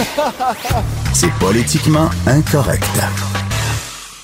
On est en entrevue avec euh, Luc Laliberté, analyste et blogueur au Journal de Montréal, Journal de Québec. Politique américaine, ça devient de plus en plus palpitant. Luc, est-ce que Bernie Sanders représente à ce point-là la menace socialiste? J'aime, j'aime bien l'expression parce que c'est comme ça qu'on le fait circuler, puis- et pas que chez les adversaires de, de Sanders, autant chez les démocrates que chez les républicains, mais dans les médias aussi. Mhm. Et c'est impressionnant de voir qu'il y a une couverture quasi euh, unanime. Peu importe quelle plateforme hein, ou quel réseau on va consulter, euh, Bernie est présenté comme étant la grande menace, puis le terme socialiste, ben, il est un brin galvaudé. Euh, socialiste, si on écoutait le débat d'hier, on a l'impression que M. Sanders a frayé avec ce qu'il y avait de pire à l'époque de la guerre froide. Ben oui. Alors qu'il le présentait hier, c'était peut-être pas stratégique de sa part, mais il disait, écoutez, même dans des régimes euh, qu'on a critiqués, contre lesquels on s'est battu dans certains cas, Il y euh, il arrive bon. qu'il y ait de bonnes idées. Je les Mhm. ai, il y en a certaines que je retiens. Ben oui, puis Antoine, il faisait évidemment référence à Cuba. Euh, Ça fait sourciller beaucoup de monde, mais la réalité, moi, je me souviendrai toujours d'un voyage aux États-Unis il y a quelques années où j'ai rencontré un homme qui me disait être condamné à travailler au noir toute sa vie parce qu'il y avait eu un accident de voiture et que euh, faire réparer sa jambe sur laquelle il marchait péniblement lui avait valu une dette d'à peu près 50 000 Non, écoute, les, les, les, les soins de santé aux États-Unis, moi, c'est une des choses. Ça et les armes à feu, ce sont les deux sujets sur lesquels euh, ben, j'ai beau m'échiner depuis quelques années, j'arrive pas toujours à bien comprendre la stratégie américaine derrière ça. Donc, Bernie Sanders le répète souvent, dans le monde occidental, là, dans les pays industrialisés, les États-Unis sont le seul pays à ne pas offrir de soins de Mhm. santé. Et ça, c'est un écho euh, chez des démocrates, mais aussi chez certains républicains. Euh, on constate que les coûts de santé ont explosé, que les coûts des assurances privées ont explosé, le coût des médicaments. Euh, donc, on, on a beau être républicain ou démocrate, les soins de santé, c'est une priorité. Et Bernie, bien sûr, ben, le fait à sa façon. Et hier, une fois de plus, pendant le débat, on avait une confrontation très nette entre deux façons de parvenir à offrir des soins de santé. D'un côté, l'approche Bernie Sanders qui ressemble un peu à la nôtre, puis j'ai presque, c'est presque envie de dire encore plus agressive, couverture encore plus large que ce qu'on propose nous ici, si, si on ne parle que du Québec. Alors que de l'autre côté, il y a celui, je pense, qui euh, qu'on aime bien entendre sur ce sujet-là, qui est Pete Buttigieg, euh, l'ancien maire de South Bend, qui est tout jeune, qui lui dit euh, je veux couvrir les Américains, mais on va le faire à leur rythme et on Mhm. ne va pas sortir le privé de force de ce système-là. S'il y a des gens qui sont prêts à payer et qui aiment bien cette procédure-là, ben nous on va on va leur permettre de conserver ça. Et je pense que ça c'est le rythme auquel les Américains s'attendent. Alors que Bernie, dans ce domaine-là, quand il parle de révolution, on n'est pas loin du, du sens premier du terme révolution. Dans le sens que il- il a clairement stipulé que pour lui, les assurances privées devraient disparaître au profit d'un système euh, national. Oui, voilà. Donc, grosso modo, hein, on, ne, on défrait rien. Un peu comme nous, on a notre carte soleil ici, ou qui a changé finalement notre, notre carte soleil, Oui, oui. mais no- notre carte d'assurance maladie, puis euh, plus plus d'apport du privé. Euh, D'abord, c'est énorme. Euh, Si on regarde les, chances d'appliquer ça ou de réaliser ça, on imagine qu'il y a un nombre de, de, de lobbies très euh, puissants qui sont à argumenter contre Bernie actuellement au Congrès. Mhm. Ça explique qu'il y, a- y a une froideur aussi de, de- de certains législateurs à la Chambre des représentants ou au Sénat. Puis il y a bien entendu ben, les, les, les coûts que ça va entraîner. Et hier, c'est encore un des sujets sur lesquels Bernie a peiné à répondre. C'est-à-dire comment faites-vous, M. Sanders, pour euh, financer cette plateforme-là? Euh, je pense qu'on peut s'entendre pour dire que l'éducation, c'est important, que réduire la dette étudiante ou même l'abolir, comme le propose Sanders, euh, si on veut euh, développer le pays puis développer la, la- la puissance intellectuelle de ce pays-là, euh, ben, je pense qu'on a intérêt à avantager un peu les étudiants, à prendre soin de notre population, prendre euh, à, à des soins de santé. Ce que les démocrates lui ont rappelé hier, puis ce sur quoi les républicains, dont M. Trump, vont se servir pour l'attaquer, c'est avez-vous un prix à mettre à tout ça, M. Sanders? Et hier, on a entendu des sommes qui relevaient de, de, de l'apocalypse ou à peu près, là, mais euh, on disait, écoutez, on, on va doubler dans certains cas des déficits au plan national pour être en mesure de mettre ça. Et quand on veut implanter des réformes, puis ça, ben, vous êtes mieux placé que moi, ayant fait de la politique, pour, pour, le, pour le faire ou pour Il le fallait, il suggérer. fallait chiffrer, par exemple, qu'est-ce que ça représentait d'ajouter la- l'assurance dentaire euh, pour tous les Ben Canadiens, effectivement. Donc voilà, alors M. Sanders doit, doit fournir des, des, des chiffres et bien souvent on est dans l'impossibilité de le faire et les avantages de son plan, ben ça va au-delà d'un cycle électoral. C'est-à-dire qu'on l'a vu au Massachusetts, par exemple, quand le Mass a, euh, a décidé de couvrir sa, sa- sa population, on a une couverture de, de frais de santé au Massachusetts. Ah, je ne savais Et- même pas. les gens s'y sont les gens s'y sont habitués avec le temps. Euh, d'ailleurs, c'est Mitt Romney, c'est un républicain qui avait mis ça en place, là, une mesure qui ressemblait drôlement à ce qu'Obama proposait d'ailleurs en, en 2008. Donc, quand on regarde au masque, ben, dans les sondages, les gens ont appris à vivre avec ça puis à découvrir les avantages et en bénéficier. Mais ça, ça se fait sur plusieurs cycles électoraux. Quand on regarde la campagne 2020 puis qu'on voit que Donald Trump est déjà prêt puis que son équipe est euh, plus fortunée puis plus expérimentée qu'en 2016, ben on veut vendre quelque chose à court terme. Si vous vendez dans deux ou trois cycles électoraux, ben là pour Bernie, ça devient très difficile de, de faire valoir les mérites de ces réformes ou de ce que moi j'appelle parfois sa révolution. Mais comme il arrive vraiment du champ gauche, on peut, on peut le reconnaître, est-ce que c'est possible qu'il ait... oui, tout à fait. Est-ce que est-ce que c'est possible que lui et son équipe de campagne se disent, là, pour le moment, il faut faire triper les démocrates, il faut les enthousiasmer, il faut leur donner le goût de venir travailler dans la prochaine campagne électorale et on verra plus tard, on ira chercher l'expertise des calculs. Est-ce que ça se peut que ce soit délibérément mis de côté pour le moment et qu'on se concentre uniquement sur le charisme et le fantasme, l'idée de, de, de, de- de- d'un candidat aussi différent, aussi à l'extrême de Donald Trump, qu'on repousse le calcul rationnel à plus tard? Moi, je, je pense qu'il y, a, qu'il y a un peu de ça. Puis il y a, deux grands aspects ou deux angles où, où Bernie a une, une représentation qui est favorable. Un peu comme Donald Trump, même si lui est dans le système depuis très longtemps, c'est très clair que ça n'a jamais été un démocrate. C'est un corps étranger au sein de ce parti-là. Puis c'est quelqu'un qui s'est régulièrement opposé à l'establishment de son parti, mais à l'establishment à Washington. Il a toujours été un brin marginal pour ça. Donc, un peu comme on a dans certains cas confiance en Trump en disant lui ne se fera pas acheter ou en tout cas il a les mains libres contrairement à bien d'autres, euh, on, on attribue ça aussi ou on, on accole cette étiquette à Bernie Sanders.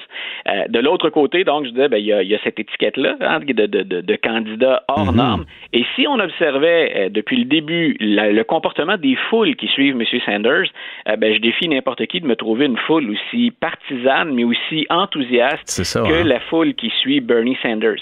C'est le seul à déclencher des passions. Joe ça. Biden, par exemple, qui est un peu à la traîne puis qui joue énormément samedi et mardi prochain, Oui. euh, on a des, des ambiances de salon mortuaire bien souvent quand Hmm. il s'exprime, puis lui-même parvient pas à avoir l'air enthousiaste. Euh, Pete Buttigieg, on le sait, ben, il est tout en retenue, il est calme, peut-être Ouais. trop. hein. Il Ouais. veut jouer un peu la carte Barack Obama en disant moi je suis plus nuancé et, Oui. et en contrôle. Et, et il se prépare po- potentiellement aussi pour le prochain tour aussi. Il y a, il y a tout oui, le temps ben voilà. lui. Moi, je pense qu'il il y a de bonnes chances que M. Buttigieg là, s'esquive après, après samedi, après mardi prochain. Ah oui. Les, les, les, ben, les sondages le mettent pas euh, en avance dans aucun des 15 États à voter, là, si on inclut les deux journées, samedi et mardi prochain. Donc, on se dit, ben, M. Buttigieg peut s'accrocher à quoi ensuite s'il n'en profite pas pour aller chercher un peu de délégués et surtout augmenter sa popularité euh, ou, son sex appeal auprès de la communauté noire ou des minorités. Là, M. Buttigieg, il est C'est son, flanc, son flanc faible, hein, je pense, à la communauté noire. Ah, vraiment. Et par, par contre, dis ce qui, ce, qui, ce qui fait contrepoids à ça, puis hier soir, il a été très bon là-dedans, c'est qu'il il offre vraiment une position centriste euh, intéressante, puis une position, il, il s'exprime comme les Américains aimeraient que le meneur de la course chez les démocrates s'exprime. Il a les bons mots. Maintenant, ce sont les appuis qui lui manquent. Mais considérant d'où il partait, South Bend, Indiana, Mhm. est-ce qu'on pouvait espérer dans un cycle électoral aussi court que ça, sans historique de vote là, pour appuyer la, la- la communauté noire, c'était très difficile pour lui de s'imposer à ce moment-là. C'est ça, c'est comme un, un- un candidat euh, qui arrive euh, out of the blue complètement, on ne le voyait pas arriver, et, et- et soudainement, il est un des candidats quand même les plus prometteurs et les plus porteurs pour le futur du Parti euh, démocrate aux États-Unis. Mais je ça me mène à, à te poser une question. Euh, euh, on- on- moi, personnellement, j'ai découvert que récemment que euh, Bernie Sanders avait déjà été le maire de Burlington au Vermont. Oui. Et, et- et- et est-ce que l'enthousiasme que on voit autour de lui est lié, entre autres, à, à cette, à ce, ce règne-là qu'il a eu sur la ville de Burlington? Est-ce que est-ce que c'est une ville universitaire, d'ailleurs?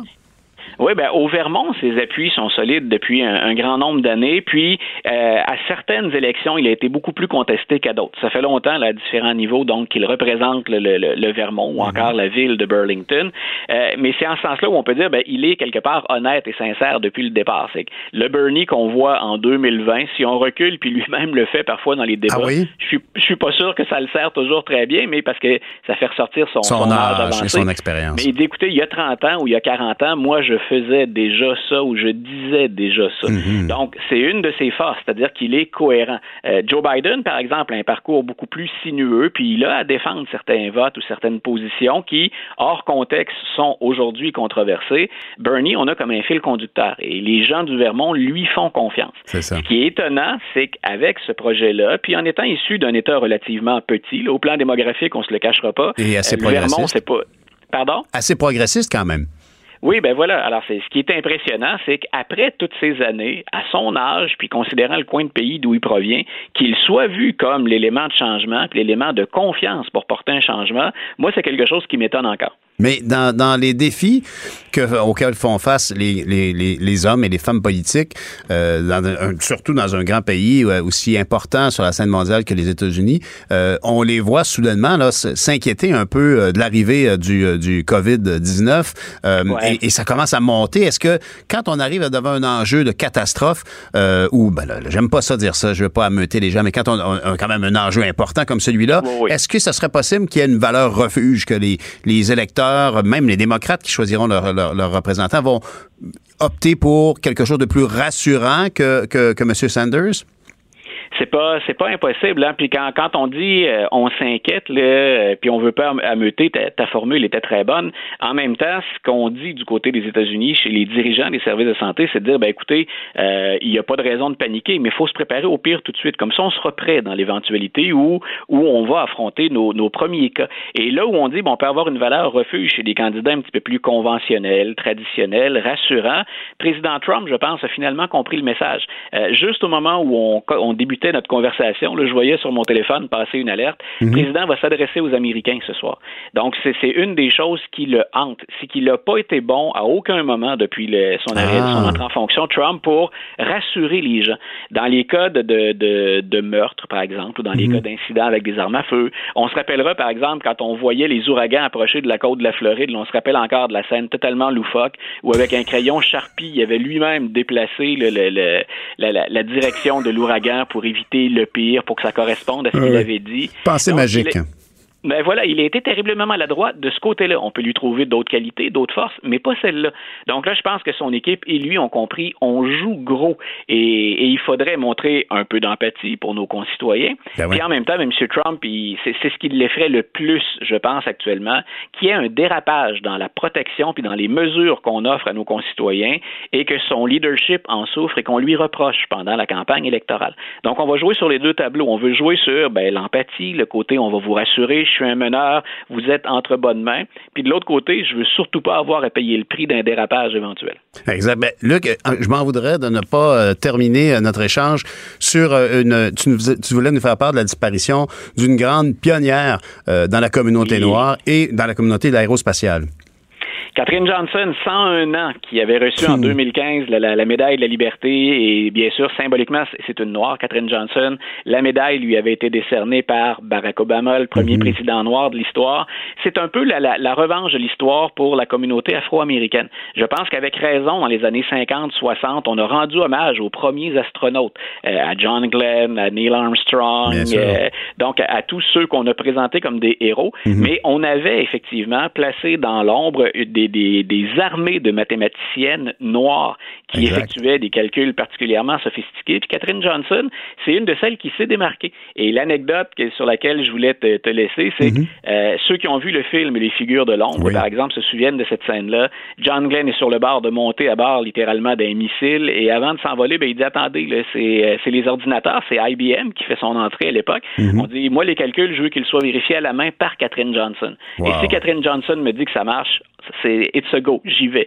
Donc c'est- dire l'importance quand même qu'elle a eue là, quand, quand on connaît l'histoire de de, de, de. John Glenn Ben puis oui. de, de ses successeurs. On en a, on a tellement parlé de ces premiers hommes sur la Lune. Ben voilà. Quand il y avait des grandes femmes derrière comme ça, c'est très important. C'est d'ailleurs un, un- un film à, à- vraiment à redécouvrir, si à, à aller regarder tout de suite, parce que ça permet de mettre euh, tout le contexte dans, le- dans le- l'incroyable exploit, euh, exploit qu'a qu'a fait Mme Johnson, euh, alors que effectivement, on n'a que vénéré euh, les hommes dans cette histoire euh, autour de- de- de- des premiers pas sur la Lune.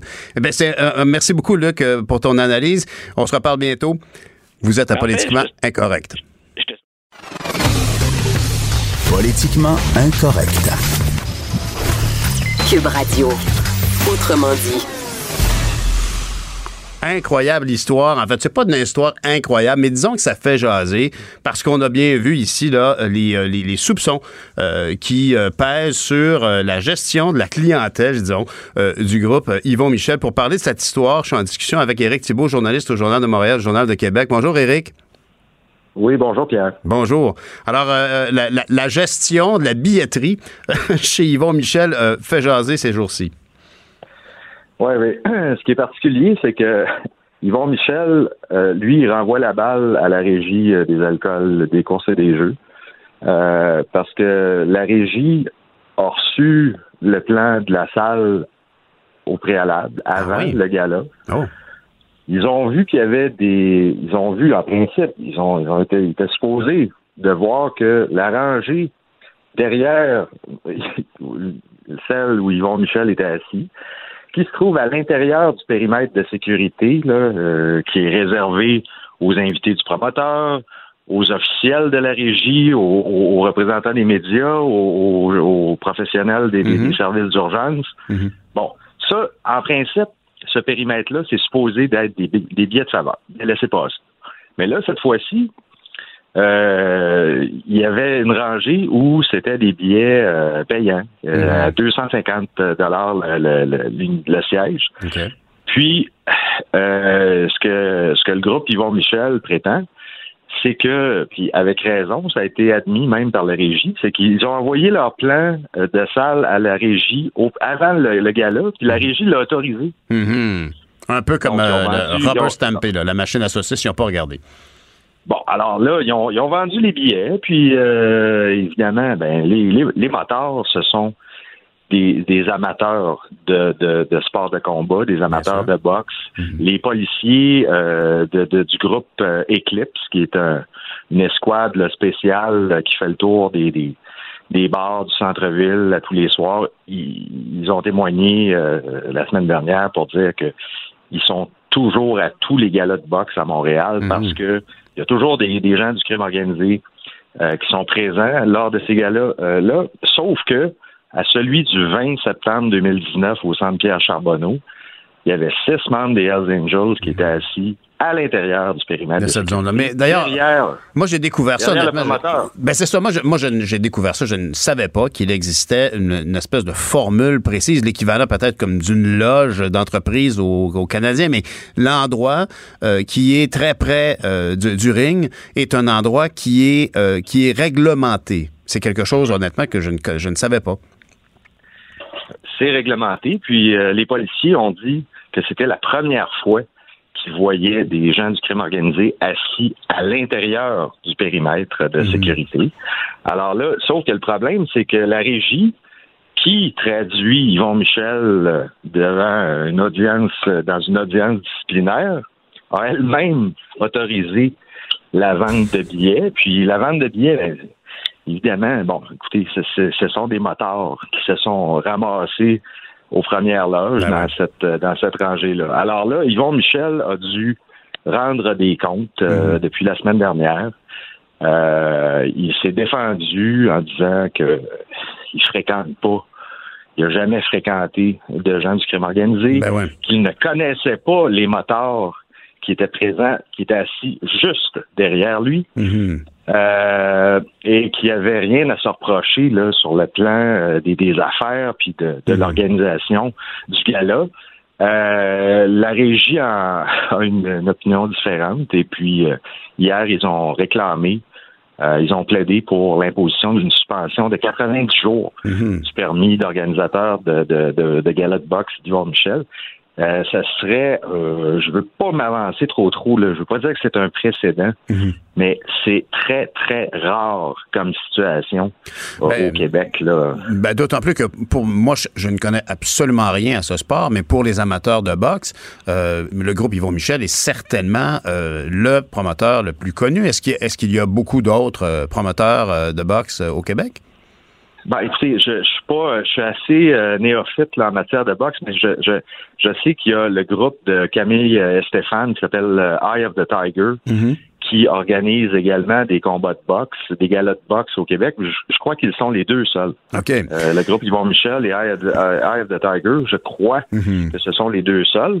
euh, qui ont des permis de la régie des alcools et des, des courses et des jeux parce que tout ça est ré- réglementé. Euh, la, la régie, c'est l'ancienne régie.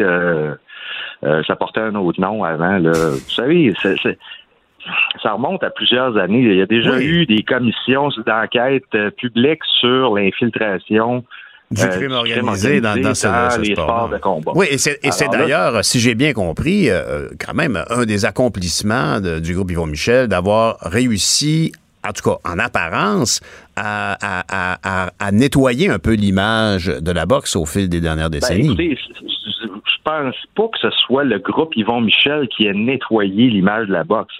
Sauf que le groupe Yvon Michel, depuis 2004, a organisé plus de 200 galas de boxe professionnels euh, au Québec et ailleurs dans le monde. Et c'est la première fois qu'il y a un problème, et ça, c'est- c'est la procureure même de la régie qui l'a dit hier.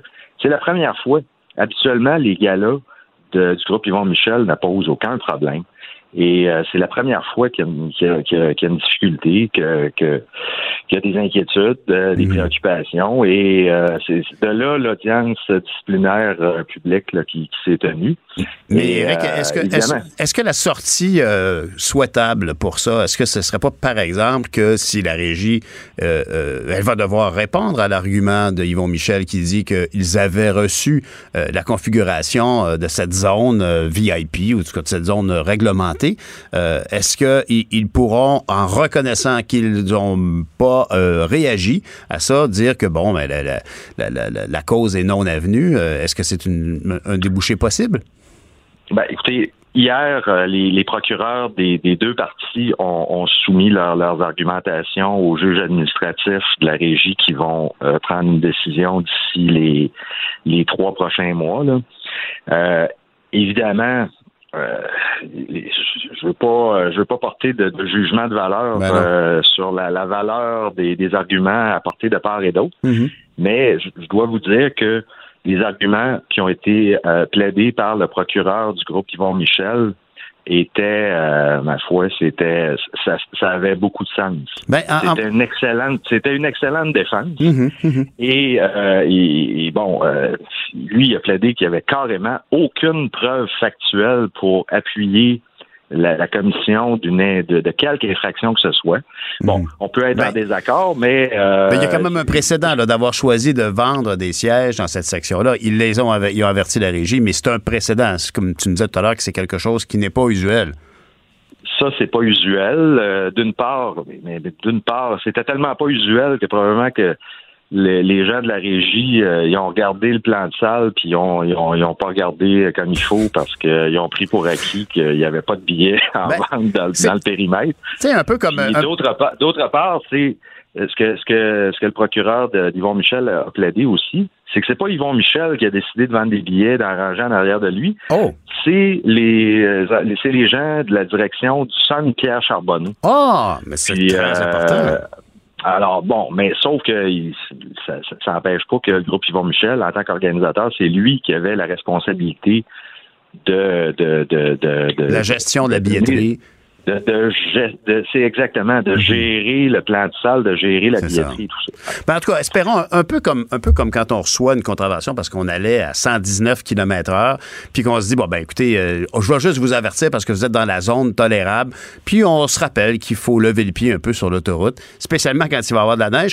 Mais mais mais donc ici peut-être que le- la bonne conclusion de ça, c'est qu'on aura quand même ramené un peu euh, cette notion de à la conscience populaire qu'effectivement le, le crime organisé est quand même friand de- de- des, des galas de boxe, puis qu'on peut quand même pas banaliser ça.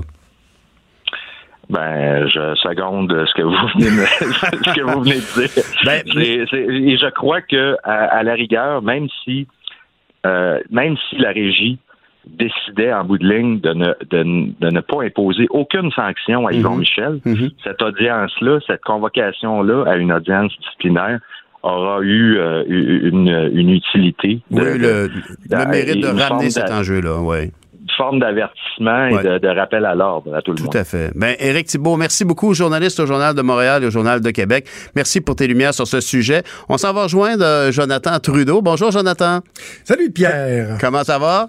Ça va très, très, très, très bien. As-tu une émission qui euh, dégouline de contenu tellement qu'il y a de l'actualité? Ah, écoute, ça, ça dégouline de partout. J'essaie de patcher ça, j'ai un pied, un doigt, une main. C'est pas les sujets qui manquent. Alors, euh, j'imagine qu'on on, on va encore une fois essayer de comprendre comment est-ce qu'on a pu perdre le fil de la résolution de ce conflit-là à Ottawa au niveau des blocus ferroviaires. Ouais, ben en fait, on va en parler avec euh, Yann Lafrenière, euh, député de Vachon, adjoint parlementaire de la ministre euh, de la Sécurité publique, évidemment connaît bien euh, toutes ces oui. questions-là d'intervention policière parce que là, souvent le focus va changer de place. On parlait évidemment, puis on, on doit continuer de parler de l'inaction puis de l'incompétence du gouvernement Trudeau à Ottawa, mais n'empêche que dans le cas des blocus euh, qui ont cours au Québec, je pense à celui de, de, de Kanawake, euh, depuis le début, le gouvernement fédéral disait ben, c'est aux provinces de faire respecter les injonctions. Mais Ben là, on se tournait vers le fédéral puis on disait bon, il n'y en a pas d'injonction au Québec. Hein, Exact. chez nous. Exact. Mais là, il y en a une injonction. Le Canadien Mhm. Pacifique qui a obtenu une injonction. Donc, les yeux se sont tournés vers euh, François Legault qui lui tapait du pied depuis une dizaine de jours. Puis, Pierre, j'ai été euh, bien humblement, j'étais un peu le seul à aborder un angle hier. Je l'ai fait, euh, je l'ai fait à la joute parce que j'ai eu des discussions avec euh, des sources très au fait du dossier en haut lieu. Et euh, moi, le tout m'indique que François Legault ne va pas demander à la Sûreté du Québec d'intervenir dans le cas de Kanawake. Et là, les gens disent, mais comment ça, c'est lui qui disait qu'il fallait qu'on intervienne le plus rapidement possible? Ben, moi, ce qu'on m'a expliqué, c'est que François Legault, lorsqu'il disait ça, il avait particulièrement en tête le blocage de Belleville en Ontario, parce que c'était lui qui heurtait le plus Mhm. Le Québec des à de multiples niveaux. C'est ça, Mhm. c'était tellement névralgique. Et là, mes sources me disent, ben, à partir du moment où le blocus de Belleville est levé, que oui, il semble y avoir des soubresauts, mais quand même, le CN espère reprendre les activités, ben là, on doit se tourner vers d'autres blo- blocages comme celui de Kanawake, qui, oui, euh, nuit à 5000 Ben personnes oui, qui utilisent sûr. le train de banlieue par jour, mais c'est pas aussi névralgique. Moi, ma source me disait, on rentrera pas dans le tas pour le barrage à Kanawake ou une éventuelle fermeture de la route euh, 344 à Kanessetake. Mais il disait, si par exemple, il ferme le pont Mercier, ben là, on va, là, on n'aura pas le choix. Ben. Il y a cette évaluation du risque-là qui est fait du rapport coût-bénéfice, si on veut. Moi, je, puis je comprends très bien cette évaluation du risque dans la mesure où, tant que les marchandises, l'économie et, et par Exact. exemple l'arrivée de gaz propane, parce que ça demeure la grande inquiétude. Moi, c'est le- moi c'est la chose que j'ai découvert de- en 2020, c'est l'importance de l'importation du gaz propane dans le secteur vrai, hein? agricole. C'est quelque chose. Pour moi, c'est comme, ben voyons donc, comment ça qu'ils sont pas convertis à l'électricité? On m'a dit grossièrement que le propane, ça assèche particulièrement. C'est très efficace quand on veut changer la température très rapidement. Alors c'est probablement ça qui explique ça. Mais Ben, toujours est-il qu'effectivement, euh, d'aller d'aller euh, de débarquer sans avoir une coordination fédérale en lien avec parce que tout ça demeure lié aux Wet'suwet'en. Si les Wet'suwet'en Ah oui. décident de dire aux, aux- aux gens de Kanawake, c'est beau, on a eu on a eu satisfaction, on va pouvoir élaborer nos conversations, on laisse les on laisse aller les barricades, ils le feraient, j'imagine.